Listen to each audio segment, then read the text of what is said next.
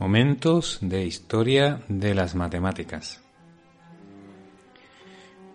En el episodio de hoy, Gauss y la geometría no euclídea. Bien, vamos a situarnos. Estamos en Alemania a principios del siglo XIX, sobre el año 1820 aproximadamente y volvemos a encontrarnos con uno de los matemáticos más importantes de toda la historia, Carl Friedrich Gauss. Bueno, pues ya hemos hablado un poquito de Gauss en otros audios y entonces en este pues vamos a, a profundizar en algunos otros aspectos que son también muy interesantes. Y concretamente pues eh, hablar sobre la geometría no euclidia eso también lo hemos explicado en un audio anterior que se titula El quinto postulado de Euclides. Bien, Gauss publicó muchas obras fundamentales en su vida, pero la parte que no publicó es igualmente impresionante. Eso ha pasado con muchos otros matemáticos. Eh, se ponen a hacer descubrimientos en matemáticas, van rellenando cuadernos y luego pues no tienen tiempo de publicarlo. Euler, por ejemplo, es uno de los más, representativos de esta situación. Escribió tanto que iba acumulando artículos y artículos y artículos en su escritorio, se formaba una montaña, cuando llegaban a, publicarlo cogían el, de arriba de, la montaña de papeles y los artículos de abajo no daban tiempo a publicarlo y se han ido publicando con el paso de muchos años. Entonces Gauss le pasó algo parecido. Eh, publicó mucho, pero hay todavía mucho más que no se llegó a publicar y que se descubrió posteriormente cuando ya falleció y se revisaron sus cuadernos y su correspondencia científica con otros matemáticos. También hay que tener en cuenta que el estilo de Gauss era muy riguroso. En una de sus primeras obras, en un libro muy importante que se llamaba Las Disquisitiones Arithmeticae, este libro lo escribió Gauss con tan solo 21 años, en 1798, y se publicó en 1801, es decir, una obra de juventud, pero una obra de matemática perfecta. Bueno, pues en este libro Gauss no solamente demuestra teoremas muy importantes de, de la aritmética, sino que además creó el enfoque riguroso de la matemática moderna. Gauss se sentía muy impaciente con el estilo relajado y las demostraciones vagas de sus predecesores, y decidió que sus trabajos habían de estar exentos de tal objeción. Es decir, mm, cuando Gauss revisaba los artículos y los libros de los matemáticos que los habían escrito hasta la fecha, pues veía como unas demostraciones así muy vagas, muy imprecisas, que se saltaban casos, se saltaban posibilidades, y entonces pues dijo, esto no es forma de hacer una demostración matemática en condiciones. Las cosas hay que escribirlas de forma rigurosa, que no haya ningún por ningún lado flecos sueltos ni, ni por ningún lado nada que se le pueda objetar a la demostración, porque en cualquier momento si una demostración tiene alguna vulnerabilidad, pues entonces significa que, que no es una demostración, que no está demostrado, que, que lo que pretendemos decir no tiene por qué ser correcto. Entonces Gauss se esforzó en ese enfoque riguroso, como estamos diciendo. Además, eh, se esforzaba también por hacer los escritos tersos, sin motivaciones y pulidos, de, una forma tan, tan tersa, tan pulida y tan poco motivada que muchas veces resultaban difíciles de entender. Él buscaba la concisión, decir lo máximo con el número mínimo de palabras. Es decir, eso es buscar la elegancia máxima en las matemáticas. Yo eh, pongo una frase lo más corta posible y gracias y a través de esa frase expreso una cosa muy importante, muy general y lo máximo. Es decir, cada palabra cuenta, cada expresión, cada, cada adverbio, cada preposición cuenta y eso es lo que hoy en día, pues en matemáticas superiores es necesario. Pero claro, eso hacía que, todo resultara mm, difícil de entender. Y entonces uno de estos efectos es que sus publicaciones pues ocultaban muchas cosas, tantas como revelaban. Entonces los matemáticos que las leían pues decían, bueno, ¿de dónde ha sacado Gauss estas ideas? Es decir, ¿cómo ha llegado a este descubrimiento? Porque aquí no cuenta este hombre eh, cómo, ha llegado a, esa, a esa idea feliz que le ha llevado a desarrollar esta parte de la matemática. ¿En dónde se ha inspirado? Es simplemente eh, presenta un artículo, el trabajo perfectamente terminado, esto es así, se apoya en esto, el teorema es así y, y todo está perfectamente demostrado. Y ya luego el que lo lea se tiene que calentar la cabeza en buscar ejemplos, en, sacar conclusiones, en ver dónde se puede aplicar, etcétera. Entonces, claro, esta forma de publicar y esta forma de escribir hacía que Gauss mm, escribiera con mucha lentitud los artículos que, quería publicar, porque los tenía que escribir perfecto. Entonces, para Gauss se suponía un gran esfuerzo preparar y redactar cada uno de los descubrimientos de esa forma adecuada para publicarlo. Por eso hay muchos hallazgos importantes que se quedaron en sus cuadernos de anotaciones o en su correspondencia científica. Así, por ejemplo, él tenía un amigo de universidad, Wolfgang Bolyai, que también se llama Farkas Bolyai, que era de origen húngaro. Era un amigo íntimo. Fue luego padre de Johann Bolyai, un matemático que ahora mencionaremos, que es bastante famoso. Y, en esa carta a Wolfgang Bolyai o Farkas Bolyai, como queramos llamarle, expresaba que, lo que le interesaba de las matemáticas no era tanto el conocimiento en sí mismo, sino el acto de aprender eh, lo que le producía mayor satisfacción. Eh, para imaginarnos un poco la situación es como el explorador que va descubriendo una tierra inexplorada, que va avanzando por un territorio nuevo, desconocido, y que se va encontrando maravillas a su paso, ¿no? Aquí, no sé, una catarata, allá una montaña, allí una civilización perdida, en fin. Pues mm, Gauss en las matemáticas era un poco igual. Él, él iba avanzando por los campos matemáticos y a través de su mente, en una exploración intelectual, iba descubriendo muchas cosas maravillosas, muchas cosas nuevas que, que iban encajando y que iban haciendo el, el mundo, el universo matemático cada vez más rico. Entonces, eh, luego, claro, ¿qué le pasa a este explorador? Pues que disfruta eh, descubriendo cosas nuevas, disfruta en el viaje, pero luego al regreso del viaje mm, no tiene mucho interés en, en gastar su tiempo escribiendo el relato de su expedición, sino que cuando termina de descubrir algo, pues ya está interesado en embarcarse en otro viaje, en otro descubrimiento, y eso le pasaba a Gauss. Es decir, cuando ya terminaba de descubrir y desarrollar una parte de las matemáticas, pues estaba deseando meterse en otra. Entonces, para publicar realmente todos los resultados fundamentales descubiertos, que hoy podemos saber eh, a través de esos cuadernos que se conservaron, pues habría necesitado varias vidas. Si ya por todo lo que publicó es uno de los matemáticos más importantes, como ya hemos dicho en otros audios, en el top 4 de los matemáticos importantes, pues eh, si hubiera eh, podido publicar todo, pues se habría convertido indiscutiblemente en el matemático más brillante de la historia. Bien, uno de, uno de estos descubrimientos que no pudo publicar o que no quiso publicar o entretenerse en publicarlo fue la geometría eh, no euclídea.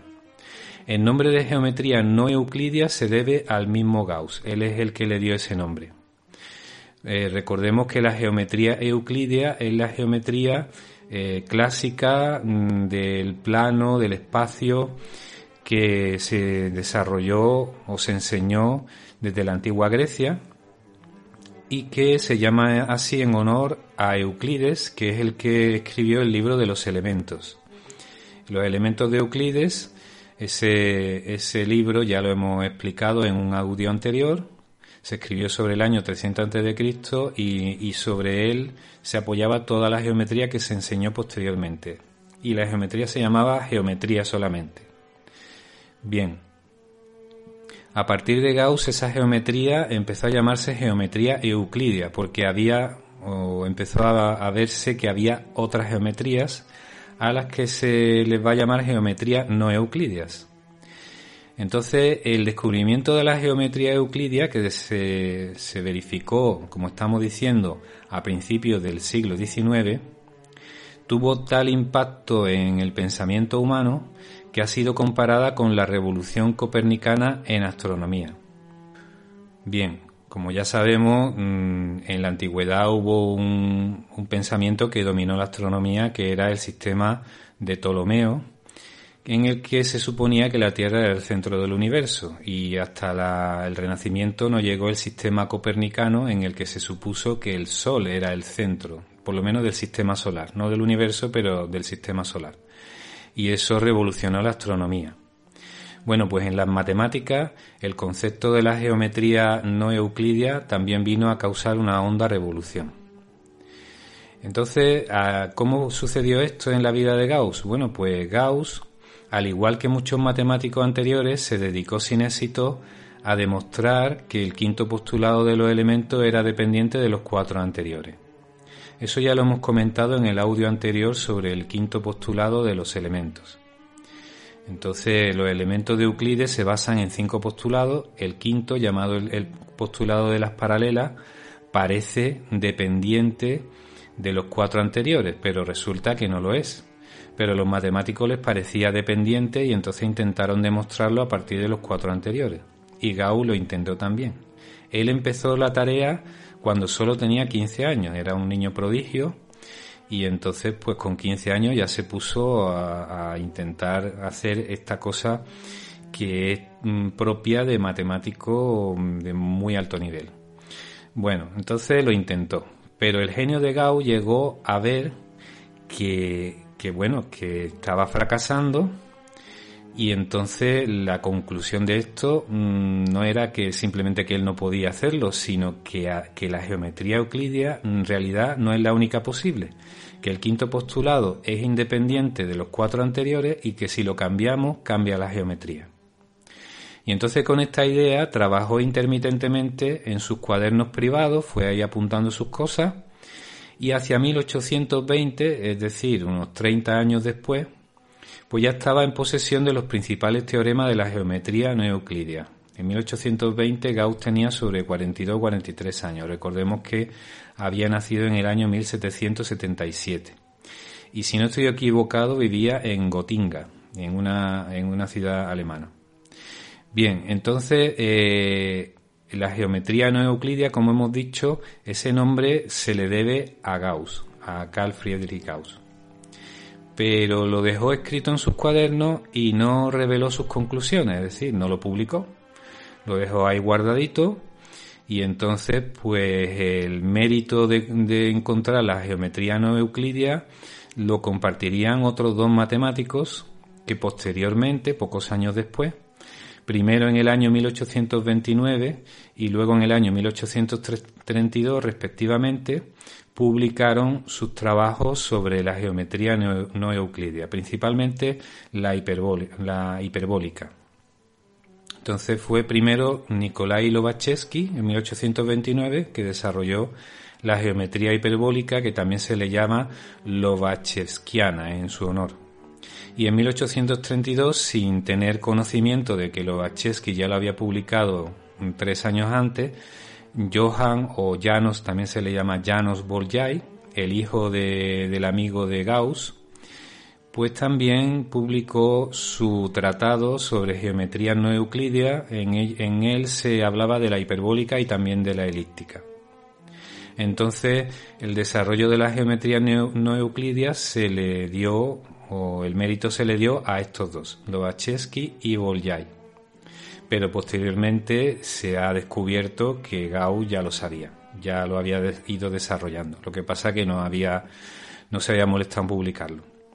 Entonces, bueno, como estamos diciendo, pues la razón o las razones de la no publicación de la geometría no euclidia, una de ellas era lo que, lo que hemos dicho, que, que desarrollar un artículo publicando todo esto le llevaba mucho trabajo. Mm, Gauss pues era más aficionado a continuar descubriendo cosas y apuntando en sus cuadernos que a, que a redactar esos artículos que le llevaban tanto trabajo ponerlos tan concisos, tan perfectos, tan pulidos, tan exactos que, nadie le pudiera le pudiera decir ni, ni, quitar ni una coma ni poner una coma.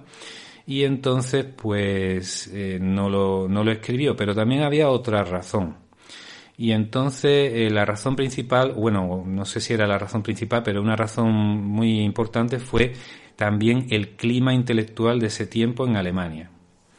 Ese clima intelectual estaba completamente dominado por la filosofía de Kant.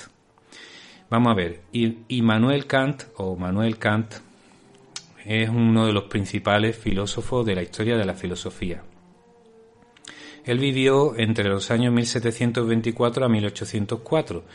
Tuvo una vida larga, él vivió en la ciudad de Königsberg, eh, que es una ciudad matemáticamente famosa por otros motivos, por el problema de los puentes de Königsberg, pero eso en este audio no lo vamos a desarrollar. Entonces él vivió en Königsberg toda su vida y durante una vida larga, 80 años en total, eh, sobre el año 1820 ya había fallecido, entonces no fue, bueno, fue una parte de su vida cuando ya él era muy mayor, fue contemporáneo de Gauss. Gauss nació en 1777, 53 mm, años después del nacimiento de Kant. Y escribió pues varias obras, entre ellas para, para citarlas, La crítica de la razón pura y La crítica de la razón práctica. Bueno, yo no soy filósofo, no tengo mucha idea de filosofía y espero que lo que voy a decir a continuación no esté demasiado mal dicho. Tenéis que tener un poquito de tolerancia si meto la pata en alguna cosa. Pero bueno, uno de los conceptos eh, que desarrolló fue el concepto de la estética y que se, se apoyaba a través de conceptos filosóficos del espacio y del tiempo. Y entonces consideraba el espacio eh, Kant, estamos hablando, consideraba el espacio como un concepto a priori anterior a cualquier experiencia. Y para apoyar dicho concepto se, usaba o, usó la geometría de Euclides. Bueno, en aquella época no era la geometría de Euclides, era la geometría seca porque era la única que había. La geometría que, que enseñaba Euclides, pero que no se llamaba geometría euclidia, sino geometría a secas. Bien, entonces uno de los supuestos básicos de ese sistema que había desarrollado Kant en la filosofía y que luego fue muy muy influyente en el pensamiento y en la filosofía de la época, dio lugar al idealismo alemán, en fin, los intelectuales alemanes pues estaban muy influenciados por las ideas de Kant. Entonces, eh, uno de los supuestos básicos era que la geometría, mm, vuelvo a insistir, euclidea, pero que no se llamaba así en aquella época, se encontraba, en la geometría se encontraba la única forma de pensar en el espacio. Y entonces Gauss, como evidentemente estaba metido en esos círculos intelectuales, porque trabajaba en la universidad y, en fin, se movía en ese ambiente, pues sabía cómo estaba el clima intelectual de la época. Y entonces se dio cuenta que esa idea de Kant era falsa entonces, pues a partir de ahí se podía deducir, si nos metemos ya en filosofía, que el sistema filosófico de Kant tiene los pies de barro, es decir, eh, se apoya en una cosa que no, que no es correcta. Yo supongo que, que, si eso lo hubiera podido discutir con Kant, pues a lo mejor Kant, que era un, un gran filósofo, un pensador increíble, pues hubiera desarrollado su filosofía más de acuerdo a las ideas de Gauss, habría ampliado sus conceptos, en fin, él era pues como todas las personas inteligentes y, un genio de su época. Pero claro, Kant había muerto. Y entonces los que los intelectuales de la época se basaban en Kant. Y entonces Gauss dijo, si yo publico este artículo, y lo comento, mira, voy a empezar a tener que ponerme a discutir con filósofos. Y yo no tengo tiempo para eso, yo prefiero estar metido en mis descubrimientos matemáticos. Yo vivo una vida muy tranquila aquí en mi casa, de forma íntima. No estoy dispuesto a discutir con filósofos. En el año 1829, de hecho, escribió a Bessel, Bessel, eh, Friedrich Wilhelm Bessel, es otro matemático alemán de la misma época de Gauss. Bueno, pues le escribió en su carta diciendo, probablemente no llegaré a publicar mis extensas investigaciones acerca de los fundamentos de la geometría durante mucho tiempo, quizá nunca, porque me horroriza imaginar las imprecaciones que iban a lanzar los beocios si yo expresara por completo lo que pienso. Los beocios era una tribu poco dotada de inteligencia en la antigua Grecia, es decir, como si ahora nosotros dijéramos los neandertales o los cromañones o algo así, una, no sé, unos homínidos retrasados, poco, poco inteligentes. Así llamaba Gauss a, bueno, a los fanáticos mm, poco inteligentes que se aferran a un pensamiento que han desarrollado otros y que no son capaces de, tener una amplitud mental suficiente para ir comprendiendo las cosas. Entonces, bueno, esto demuestra que Gauss no quería meterse en discusiones con gente además que él consideraba mm, fanática y poco inteligente. Y por eso pues dijo, mira, esto pues me lo que se quede en los cuadernos, yo voy desarrollando otras cosas y yo sigo viviendo aquí tranquilo y ya está. No sé, esta parte de, la historia de Gauss me resulta muy llamativa, porque muchas veces pasa eso, los grandes pensadores, los grandes matemáticos, científicos, filósofos, son personas inteligentes, personas discretas, personas sensatas, razonativas, que se quedan en segundo plano, no les gusta la fama, no les gusta discutir con nadie, lo que les gusta es estar metido en sus descubrimientos y los que saltan a la fama pues muchas veces son individuos que, que hablan mucho, que, que, intentan convencer a todo el mundo, pero que su, su diálogo y su discurso están llenos de, de fanatismo y de ideas atrasadas y, y cerradas. En fin, bueno, esto es simplemente lo que quería comentar en este audio y eh, antes de terminar, una pequeña nota bibliográfica. Eh, muchas de las partes que he comentado pues están sacadas o están inspiradas en eh, una parte del libro Ecuaciones diferenciales con aplicaciones y notas históricas de George F. Simmons y John S. Robertson de la editorial McGraw Hill. Muy bien, pues espero que os haya gustado este audio y muchas gracias por vuestra atención.